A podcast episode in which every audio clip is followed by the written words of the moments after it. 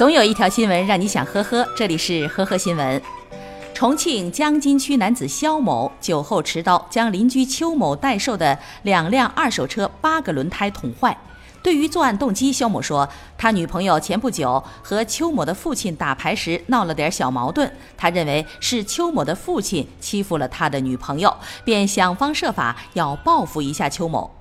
事后，警方进行调查，邱某找到了肖某，询问损坏车胎一事后，肖某担心受到处罚，便主动买来八个新轮胎给邱某的两辆汽车装上。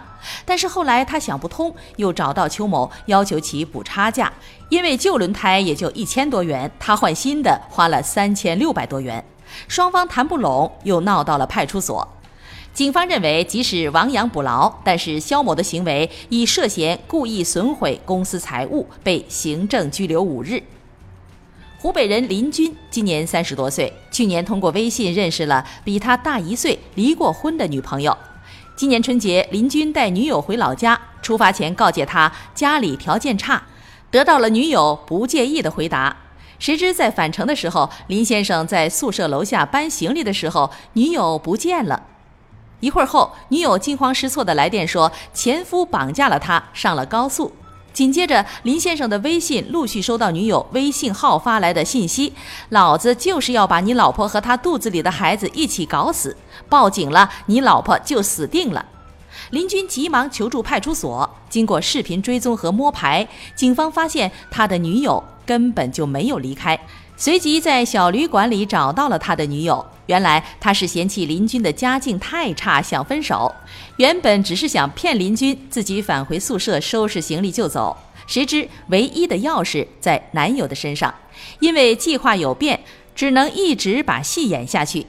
因为涉嫌扰乱社会秩序，他最终被警方依法行政拘留十日。三月十号，旅客冯女士手持护照在广州白云国际机场准备过安检的时候，遭到安检人员的拒绝，原因是她护照上多处被涂改，包括个人照片的眉毛、眼睛和嘴巴都被用黑色的笔涂改过。后经询问，旅客表示不知情，接回安检员手里的护照一看，一脸无奈地说：“肯定是我家熊孩子的杰作，摊上这样的熊孩子，爸妈可真是哭笑不得呀。”去年十月，二十八岁的段英英在陕西临潼生下了一名男婴，由于产后大出血，重度昏迷，进了 ICU。住院后花费了二十多万元。为了治疗，我们就商量着卖了他们家在阎良的房子，先给我女儿看病。女婿也同意了。